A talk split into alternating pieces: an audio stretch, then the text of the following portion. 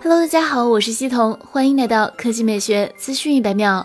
根据巴克莱分析师安德鲁加奈德和他的三位同事称，定于今天晚些时候发布的 iPhone 十三系列机型很有可能会在显示屏下方嵌入指纹扫描仪进行身份验证。此外，还有 Face ID。iPhone 十三系列机型将采用更小的刘海缺口，而 LiDA 激光雷达扫描仪今年将仅限于 iPhone 十三 Pro 系列机型。这与知名分析师郭明基本月早些时候的分享信息一致。巴克莱分析师表示，其研究至少部分是基于最近几周与供应商的。广泛行业对话。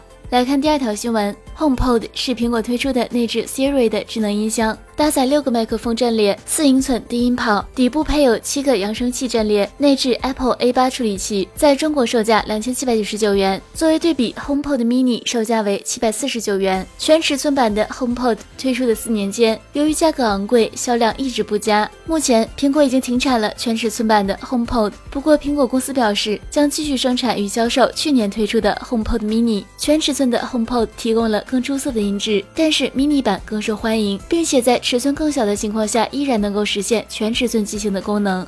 好了，以上就是本期科技美学资讯一百秒的全部内容，我们明天再见。